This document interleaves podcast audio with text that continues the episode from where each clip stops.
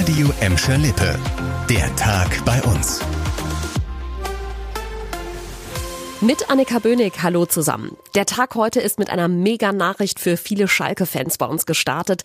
Torjäger Simon Terodde bleibt ein Schalker. Ganz überraschend hat der 35-Jährige jetzt doch noch einen Vertrag über ein weiteres Jahr in Gelsenkirchen unterschrieben. Vor ein paar Wochen hatte der Stürmer eigentlich schon seinen Abschied verkündet.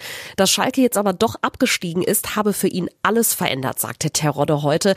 Jetzt wird er also in der zweiten Liga weiter auf Torjagd für Schalke gehen. Nebenbei deutet sich da übrigens schon was in Richtung Trainer Trainerkarriere an. In der neuen Saison wird Simon Terodde nebenbei ein Trainee-Programm absolvieren und laut Verein voll unterstützt beim möglichen Erwerb der Trainerlizenz. Kurz nach dem Terodde-Hammer hat Schalke dann heute noch seinen neuen Sportdirektor vorgestellt und das war keine große Überraschung. André Hechelmann wird Schalke in den Aufstiegskampf führen.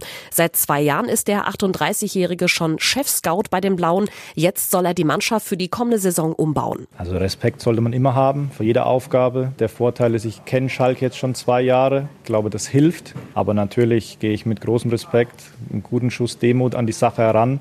Bin aber auch so selbstbewusst zu sagen, dass ich das hinbekomme, nicht alleine, das geht nicht, sondern immer nur im Team. Von daher wird das funktionieren. Wird auch höchste Zeit, dass es wieder einen verantwortlichen Sportdirektor auf Schalke gibt. Seit dem Weggang von Ruven Schröder im letzten Oktober war der Posten ja unbesetzt. Jetzt also neuer Kopf an der Spitze und hoffentlich gute Entscheidungen für den Kampf um den Wiederaufstieg. Ist euch auch schon aufgefallen, dass die Wiesen bei uns mittlerweile immer gelber werden? Regen ist ja schon seit über einer Woche Fehlanzeige und die anhaltende Trockenheit bei steigenden Temperaturen sorgt dafür, dass es im Moment erhöhte Brandgefahr gibt. Deshalb musste die Stadt Gelsenkirchen jetzt erstmal die Reißleine ziehen und hat offenes Feuer und Grillen auf öffentlichen Plätzen und in Parkanlagen verboten. Das gilt auch für offiziell ausgewiesene Grillzonen, zum Beispiel im Gelsenkirchener Nordsternpark. Feuerwerk ist wegen der Trockenheit übrigens auch verboten. Die Stadt will das Ganze auch kontrollieren und wer gegen das Verbot verstößt, der muss mit einem Bußgeld von bis zu 1000 Euro rechnen. In Gelsenkirchen liegt die Gefahrenstufe für Wald- und Flächenbrände im Moment bei vier von fünf. Das ist schon ganz dick rot und wir haben erst Anfang Juni. Zum Schluss geht's nochmal zurück zu Schalke. Vor knapp zwei Wochen hat's ja ziemlich geknallt in der Arena. Schwere Ausschreitungen beim 2 zu 2 zwischen Schalke und Eintracht Frankfurt. Bei den Ermittlungen hofft die Gelsenkirchener Polizei jetzt nochmal auf neue Zeugen.